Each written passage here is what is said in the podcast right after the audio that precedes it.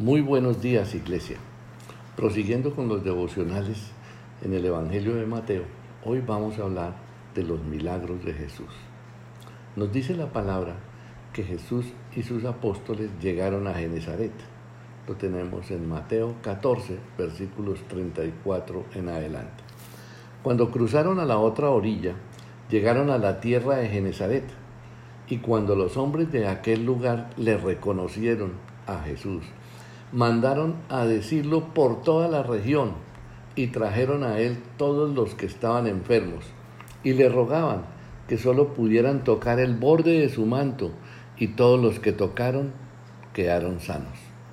¿Cuántas sanidades milagrosas hizo Jesús en, en Genezaret si todos los que tocaron su manto fueron sanados? Un milagro de Dios es un evento extraordinario o atípico que revela o confirma un mensaje específico por medio de una obra poderosa, el poder del Espíritu Santo de Dios.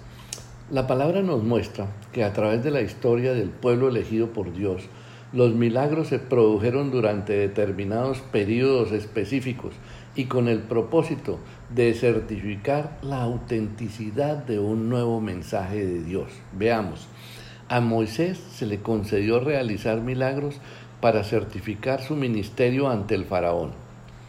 Al profeta Elías se le permitió hacer milagros para que el rey Acab creyera en su ministerio. Los apóstoles realizaron milagros para mostrar al pueblo de Israel que su ministerio era respaldado por Dios. El ministerio de Jesús también fue marcado por los milagros, a los que el apóstol Juan llamó señales que eran la prueba de la autenticidad del mensaje de Jesús. Y es que todos los milagros que hizo Jesús fueron para glorificar a Dios, ayudar a los demás y demostrar que era realmente quien decía ser, el Hijo de Dios. En los Evangelios se registran muchos de los milagros que Jesús realizó. Por supuesto, muchas de las cosas que hizo Jesús no podrían haber sido registradas en los escritos, por eso Juan lo dice abiertamente en Juan 20, 30 y 21, 25. Jesús realizó muchas otras señales en presencia de sus discípulos que no están registradas en este libro. Y hay también otras muchas cosas que hizo Jesús, las cuales si se escribieran una por una, pienso que ni aún en el mundo cabrían los libros que se habrían de escribir. ¿Cuáles son los milagros de sanidad de Jesús? Muchos. Los leprosos son sanos, los ciegos reciben la vista, las personas son sanadas desde lejos, sanó toda enfermedad y dolencia, el hombre paralítico se curó, las personas que tocaban el manto de Jesús eran sanadas por el poder que salía de él. Dio sanidad a un sordomudo, restauró la oreja cortada de Pedro al guardia de los sacerdotes, expulsó demonios, sanó simultáneamente a multitudes. Jesús realizó resurrecciones como la hija de Jairo, la de Lázaro y el del niño de la viuda de Naín. También hizo otros milagros. Por ejemplo, alimentó a multitudes multiplicando la comida. Caminó sobre el agua calma una tormenta, llenó las redes con peces, hizo aparecer un pez con una moneda en la boca para pagar el impuesto del templo, convirtió el agua en vino. De la lista anterior, vemos que la gran mayoría de los milagros registrados en los evangelios fueron milagros de sanidad, que era una de las necesidades más sentidas. El milagro de la sanidad siempre apunta a una verdad mayor, es decir, que Jesús es el Hijo de Dios con autoridad. Cuando expulsa a los demonios se enfatiza su autoridad sobre ellas, sobre ellos. Cuando sanó en el día de reposo, de reposo puso de relieve su autoridad como Señor del día de reposo.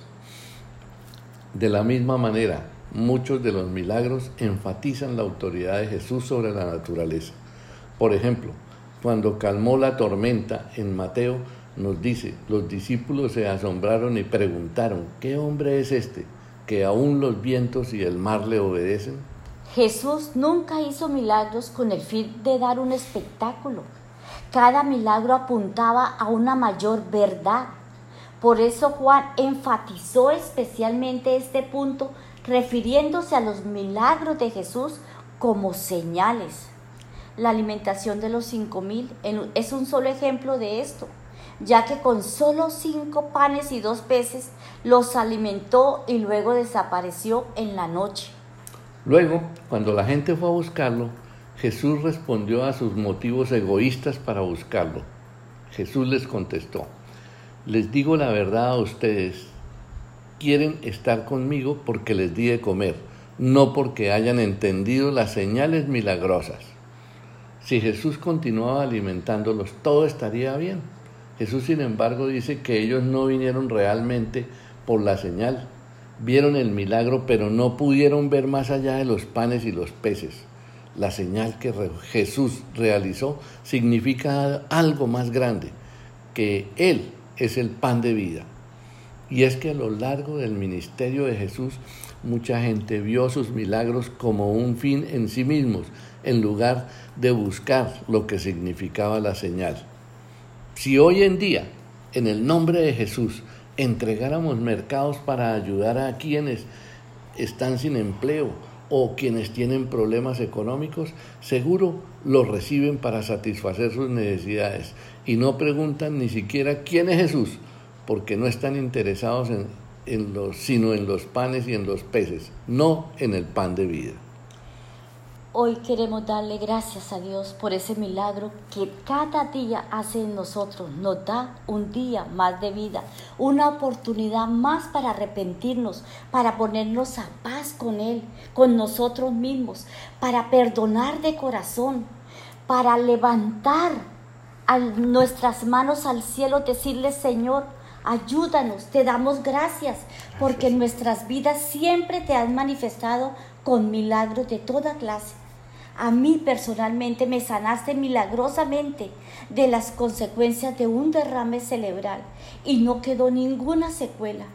Como dijimos, un milagro es un hecho excepcional y sobrenatural.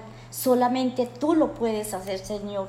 Y hoy tenemos fe es posible que el Señor nos saque de algunas dificultades porque Él es el Todopoderoso, el Creador, el grande, el gran yo soy, el Abba Padre. Confiemos en Él, clamemos a Él por medio de Jesús, Él lo hará. Gracias Dios, gracias Espíritu Santo, gracias Jesús por tu amor y provisión. Te amamos y te bendecimos, iglesia. Dios los continúe bendiciendo.